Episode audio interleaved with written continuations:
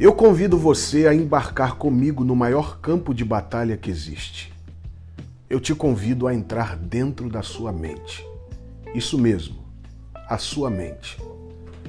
O ser humano é capaz de gerar aproximadamente 70 mil pensamentos por dia, 3 mil por hora e 50 por minuto.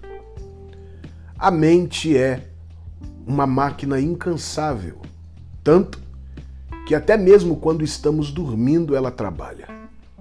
Por isso, os especialistas em sonhos e pensamentos questionam até o dia de hoje se o que temos durante o sono são sonhos ou planos do inconsciente.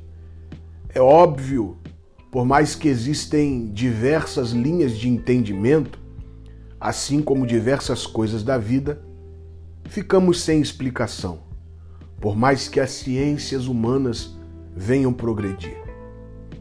A mente é o carro-chefe da vida e do corpo. É através dela que entendemos a coordenação motora, os sentimentos e etc. Mas a parte crucial e mais interessante da mente é que ela é uma espécie de armazenamento, onde ficam gravados todos os episódios da vida, sejam eles bons ou maus, inesquecíveis ou marcantes. A grande verdade é que tudo aquilo que vivemos, a mente subtrai para a memória do subconsciente, uma parte do cérebro que ficam guardadas todas as nossas lembranças. Chamamos isso de memórias pois o ser humano é formado pelas memórias que ele tem da vida. Sejam elas quais for, o que você viveu te transformou no que você é hoje. Seus defeitos, qualidades, personalidade, temperamento, tudo isso foi desenvolvido pelas memórias que você tem da vida. Infelizmente, a maioria das pessoas são visitadas pelas memórias ruins, momentos horríveis que marcaram as suas vidas. Quem sabe a perda irreparável de um ente querido, ou de uma traição que não foi superada, ou talvez uma ingratidão. A bem da verdade é que nós temos a tendência de nos lembrarmos mais dos momentos ruins do que os momentos bons.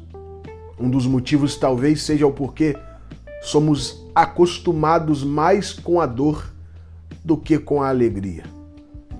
A felicidade nos assusta quando ela se aloja durante um tempo em nossa vida. Por isso, não estamos acostumados com o momento de felicidade.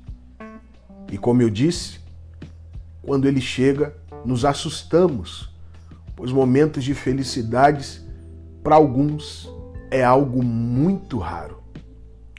Tudo na vida é aprendido, assim como aprendemos a falar, andar, a distinguir as cores, a comida e etc. Assim também chega um momento da vida em que nós precisamos reprogramar a nossa mente para reaprender a pensar coisas boas, coisas positivas e situações de esperança.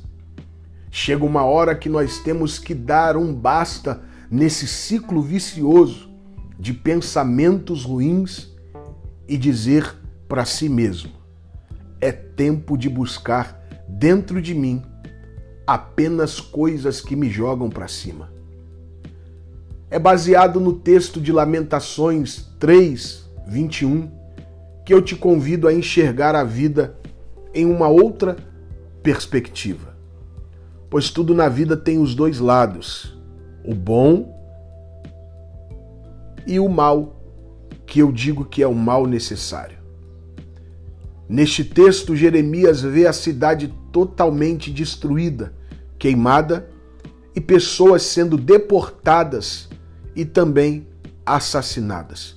Mas mesmo assim, ele eleva a sua mente a um estado de controle e diz para si mesmo: Quero trazer à memória o que pode me dar esperança. Em outras palavras, ele disse para si mesmo: Eu vou fazer de tudo para acreditar que ainda tem jeito. Não importa quanto tempo leve. Faça como ele. Faça tudo o que está ao seu alcance para acreditar que ainda tem jeito.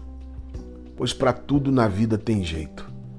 Essa frase de Jeremias nos ensina lições que precisamos guardar em nossa mente para termos uma perspectiva de um futuro otimista.